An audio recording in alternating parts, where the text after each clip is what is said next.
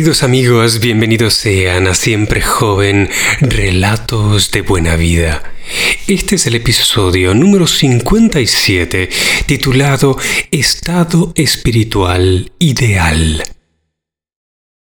Auspicia este programa Siempre Joven Global, servicios y entrenamientos para nuestra calidad de vida. www.siemprejoven.global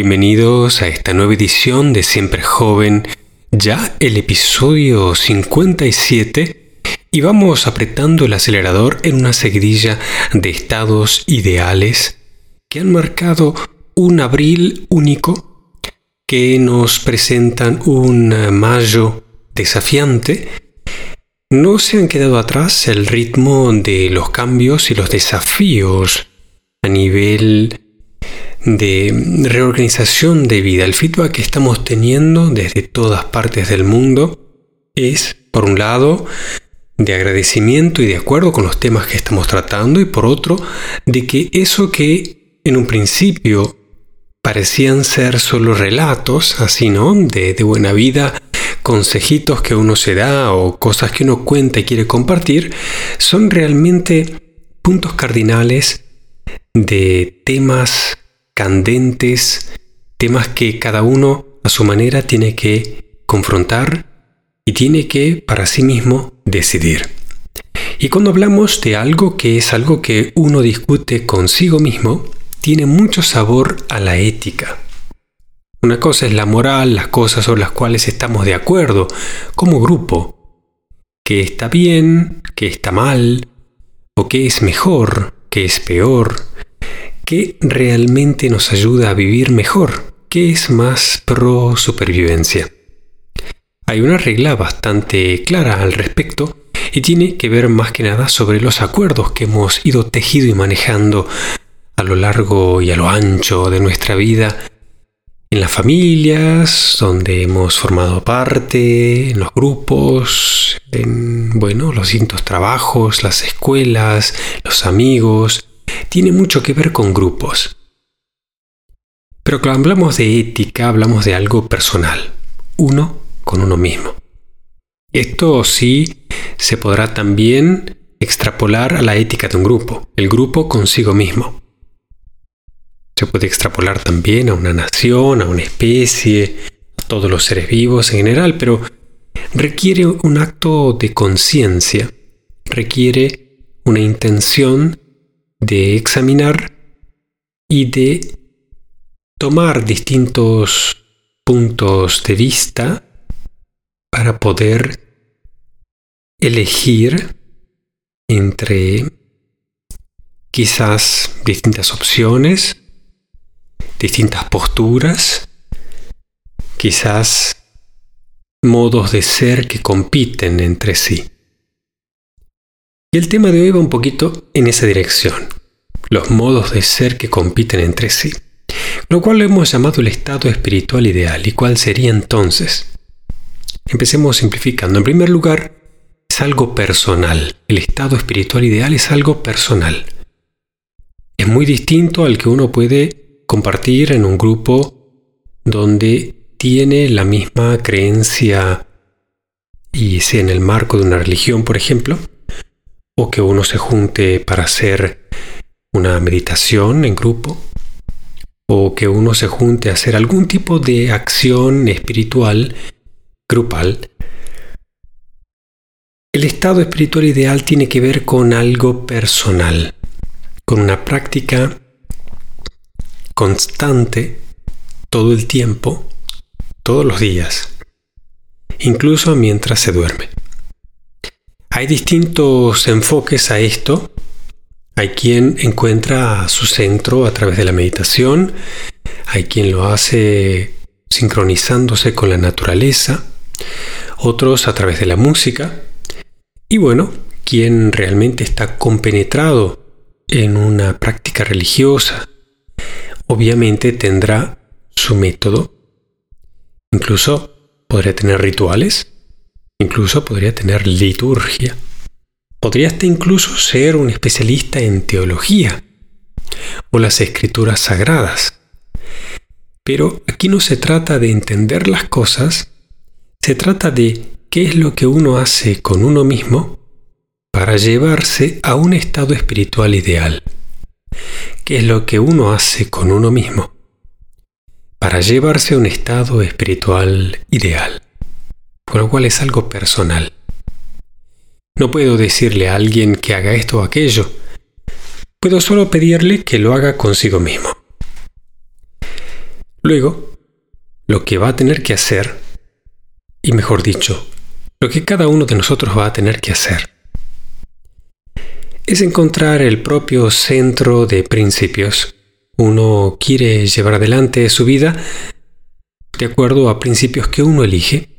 Uno tiene un menú de cosas que considera ideales, libertad, felicidad, honestidad, generosidad.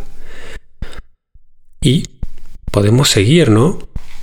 No sé, actividad, aventura, curiosidad, estudio, actividad, muchísima energía, salud. Bueno, lo podemos ir poniendo con distintos títulos compilando de una manera un poco más comprimida y que tenga más valor, pero podríamos llegar a tener 10, 15, 20 principios ideales de vida. Y el kit de la cuestión en el estado espiritual ideal es encontrar la secuencia de prioridades. Y ahí es donde esto se vuelve un constante diálogo consigo mismo y es donde uno tiene que tener la potestad, el poder, la varita mágica de poder cambiarlo, de ajustarlo, ver cómo funciona mejor y que uno, como ya hemos dicho varias veces, plantee cualquier cosa que haga para que uno gane. Y no para estar sufriendo, no para estar culpándonos o sintiéndonos que no somos lo suficiente esto o aquello. Realmente encontrar el propio centro de principios no solo tiene que llevarnos a ser alguien que todavía no somos, no, no, no, tiene que llevarnos a ser más nosotros mismos. Pero a veces eso significa encontrar la manera de calmar la mente y ponerla en su lugar, como hemos dicho, ahí donde tiene que estar, que es la caja de herramientas. Y encontrar un poquito de paz tranquilidad. Para poder examinar uno, no necesariamente necesita hacer uso de la mente. Uno, sentir qué es lo que le gusta y poner una secuencia ideal. El centro de principios. Y a partir de estos principios, ya cada uno podrá imaginarse más o menos por dónde van los tiros, el estado espiritual ideal se resume de una manera muy simple y es potenciar el ser. Cuanto más uno pueda ser, más va a percibir, más consciente va a ser de que está haciendo y con más facilidad va a poder elegir principios mejores, va a poder calibrarlos, va a poder ponerlos en la secuencia que deba ser para la vida que quiere llevar o que mejor le venga.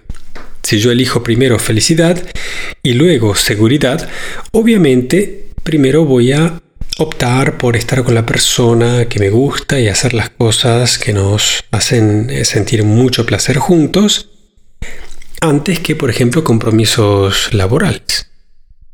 Obviamente, tengo que elegir qué viene antes. O yo podría elegir seguridad y luego aventura. O sea que si se me viene la posibilidad de dejarlo todo e irme de viaje por el mundo, no lo voy a hacer porque yo he elegido, por ejemplo, seguridad. Entonces estoy construyendo una casa, tengo proyectos, tengo grupos este, que dirijo, a los que pertenezco, de los que no puedo dejar así, sin preaviso y sin organizarlo.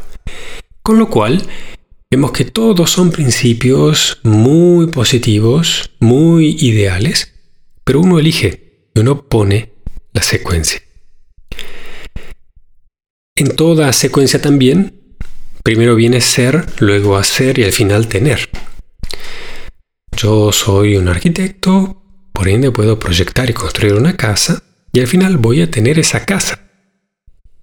Si yo quisiera tener una casa hecha por mí, tendría que ver qué es lo que tengo que hacer y bueno, tendría que construirla y antes de eso proyectarla y tendría que ver quién tengo que ser para poder construirla y proyectarla, entonces tendría que ser un arquitecto. Bien, así podemos ver qué es lo que queremos tener, podremos deducir qué es lo que tenemos que hacer y también describir un poquito cómo tendríamos que ser para poder hacer eso y finalmente tener lo que queremos. Con lo cual el estado espiritual ideal no es todo solo sentirse bien. Para nada. El estado espiritual ideal es configurar ese estado de ser que nos va a permitir hacer y finalmente tener la vida y todos sus ingredientes que queramos. Para esto muchas veces este, aquí en el equipo hemos compartido lo que llamamos un mapa de sueños o un decreto. Pero comienza con algo un poquito más vago que es tratar de poner en una página, en una sola página, en un póster, en una simple página, podría ser de un formato A3, por ejemplo, mejor A2, que tenga suficiente espacio para que uno vaya poniendo ahí dibujos, figuras, fotos, de los ingredientes de la vida que uno quiere. Incluso los aspectos materiales, ¿no? La casa, el auto, el tipo de gente, las actividades, los lugares que quiere visitar, dónde quiere estar, dónde quiere vivir, cómo tiene que lucir todo, cómo, cómo se ve. Y uno comienza pegando cositas, dibujando, juntando, y luego a ese mapa de sueños lo va mejorando yo comienzo así, poniendo y juntando cosas y después termina siendo un cuadro bellísimo. Algún que otro habré compartido y seguramente por nuestro grupo en Facebook hay muchos mapas de sueño dando vuelta. Y luego se puede escribir. Uno puede decir en... Hoy tenemos el 5 de mayo. El 5 de mayo del y podría decir, bueno, a ver, en un año, en dos años, digamos un año, el 5 de mayo del 2023. Entonces yo podría decir, el 5 o hoy es el 5 de mayo de 2023 y estoy feliz y agradecido porque estoy haciendo esto y estoy aquello, tengo esto, esto y aquello, soy así, asá, estoy con él y aquella, y tenemos esto y esto otro y estamos haciendo esto y esto otro. Y estoy muy agradecido y estoy muy feliz y me siento así y asá. Y ha pasado esto y aquello. Y si miro hacia atrás, ha sido así y asá. Uno puede describirlo, uno puede escribir, puede decretar lo que va a hacer. Y no estoy diciendo que esto tenga que ser el método exacto con el que uno trabaje.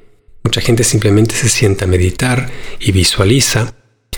Otros son más bien de la rama de que uno tiene que aceptar las cosas como vengan y bueno, no, no, uno no quiere nada en particular, pero aún así todos tenemos una brújula ética, llamémoslo así. Y por ese lado es el que, digamos, describimos el estado espiritual ideal. Puede haber gente que diga soy ateo, no, no creo en Dios otro diga, yo no, tengo sensibilidad por las cosas espirituales.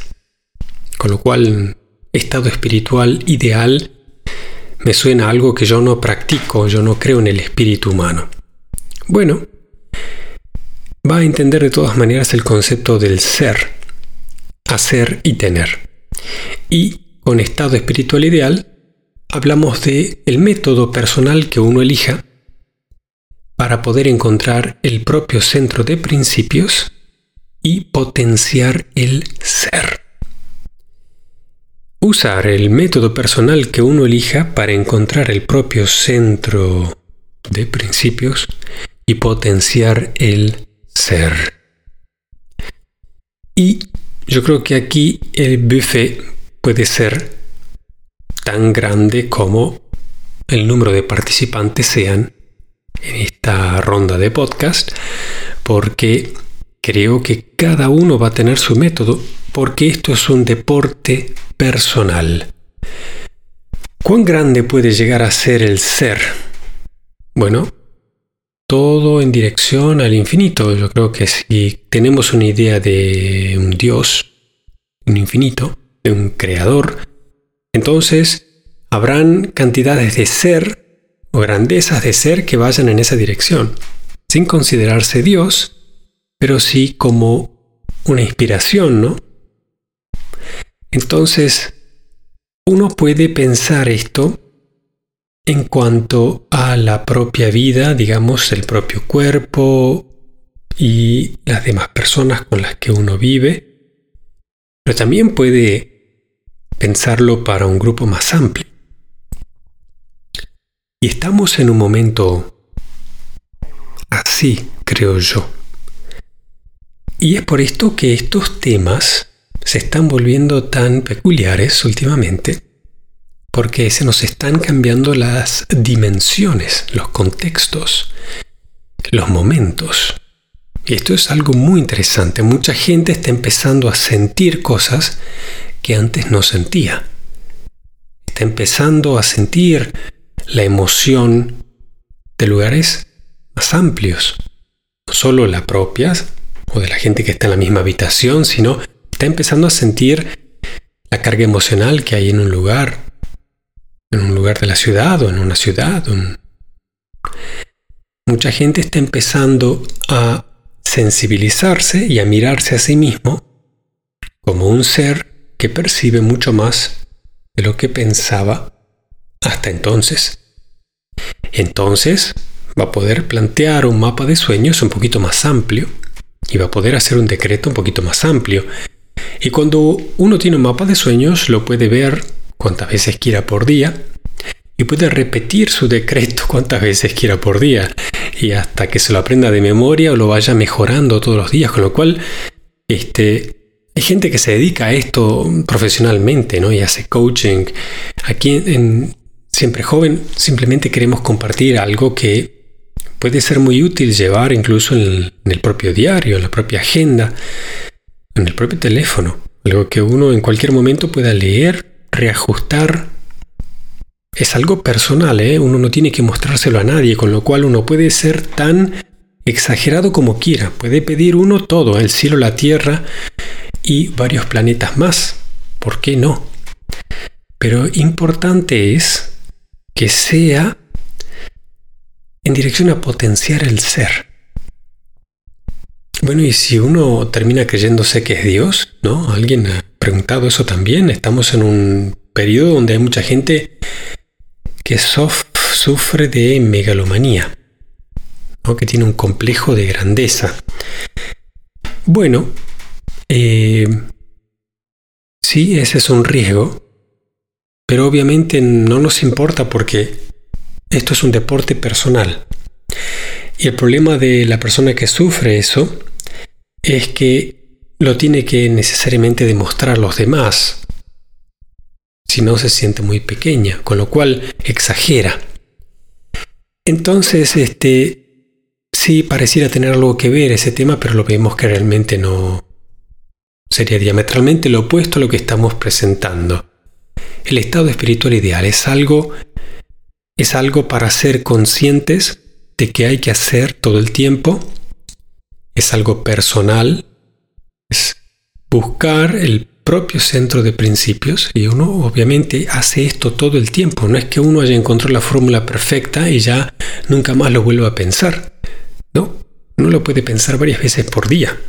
¿Qué viene primero para mí? La honestidad, la seguridad, la aventura, la felicidad, el amor, eh, la acción. ¿Qué viene primero? ¿Qué viene segundo y qué viene tercero? Y en el caso de que tenga esto o aquello, ¿cómo decido? Y uno tiene que entrenarse en eso, no porque vaya a dedicarse a dirigir este, y tenga que tomar decisiones y no quiera sentirse culpable eh, desde el punto de vista político o ejecutivo,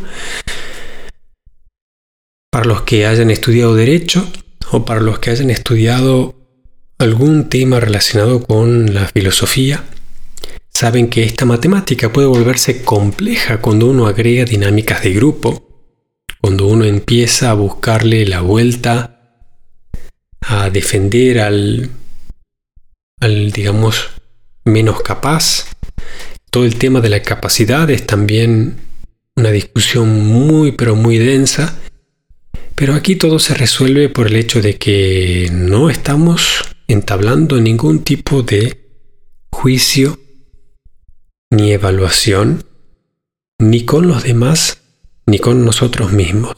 Simplemente queremos aplicar inteligencia, aplicar el más alto nivel de inteligencia que podamos. Y la inteligencia en este caso, en Siempre Joven, la vemos por el lado del relato de buena vida, es decir, diferenciamos. Diferenciar cosas que son distintas, las que son parecidas y las que son iguales. Esa es una definición simple de inteligencia. Uno sabe diferenciar, con lo cual sabe ordenar, y en el caso de los principios los sabe poner en secuencia. No es complicado, no es complejo, pero les voy a mentir si les digo que es simple. No, no es simple.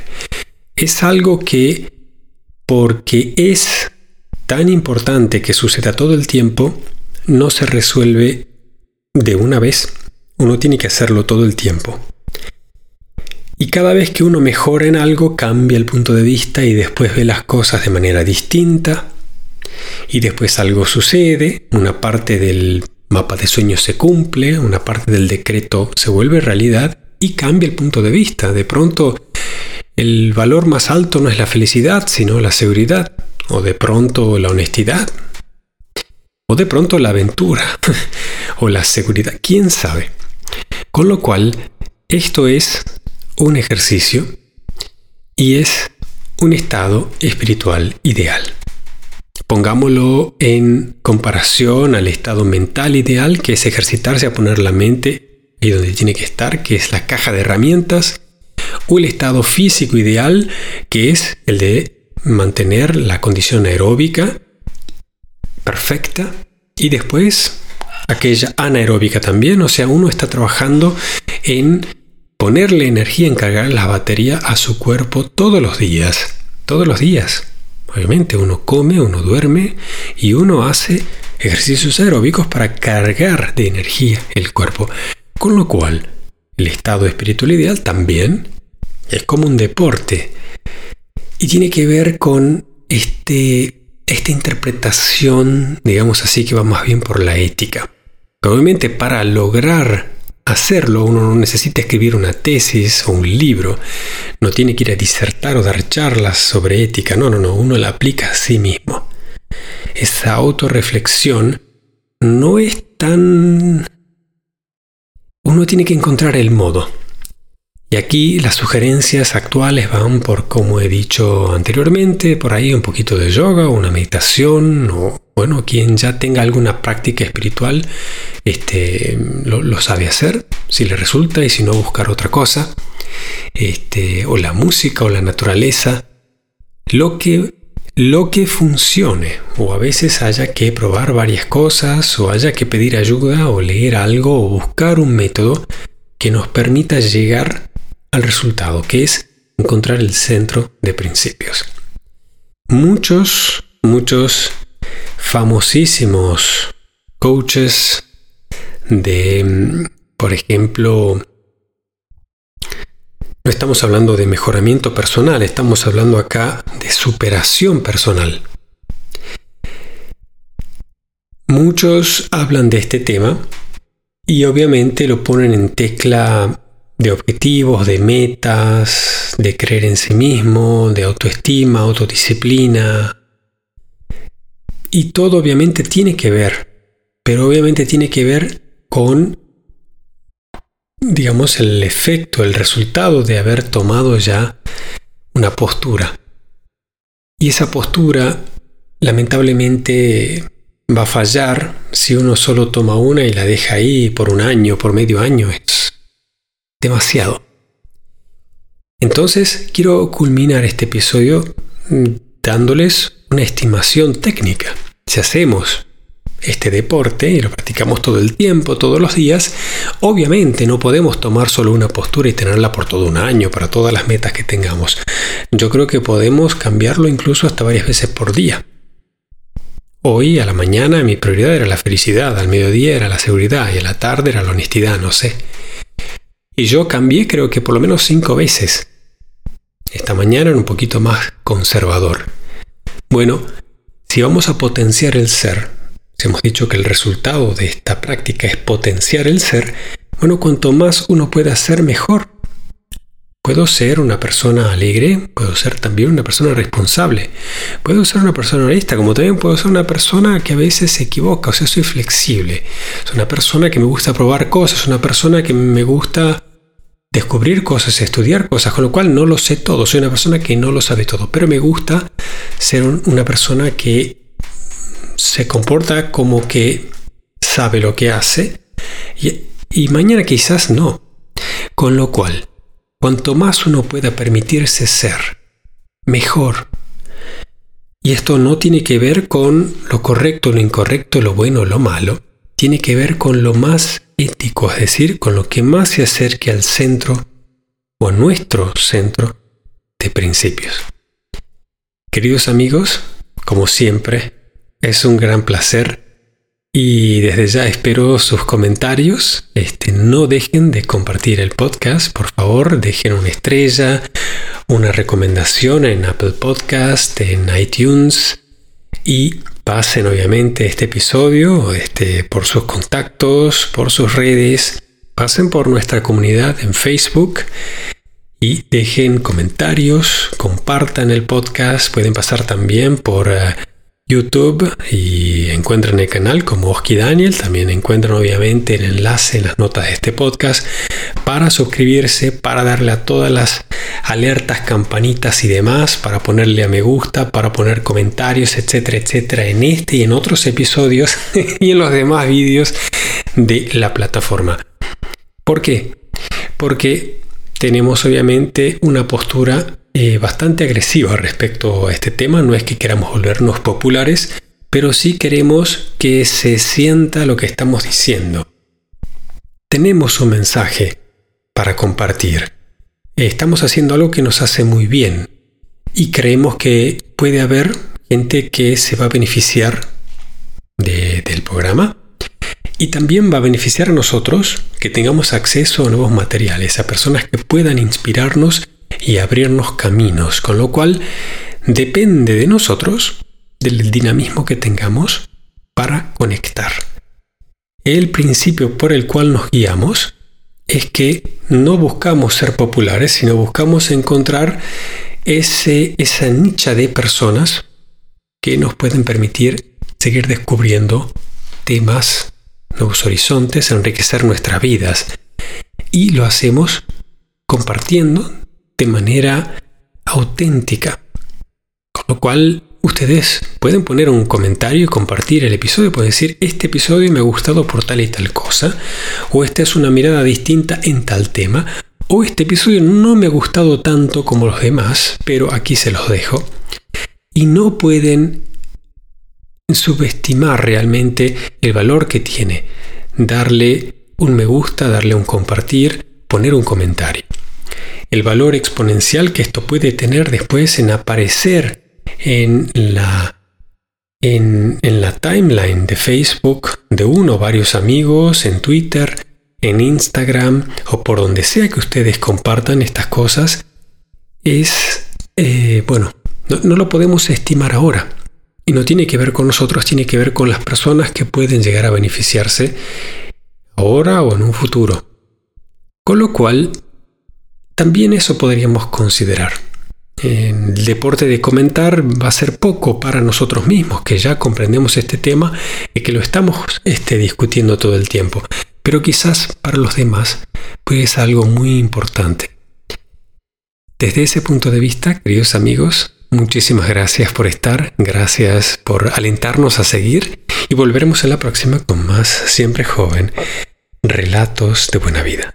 Chao, chao.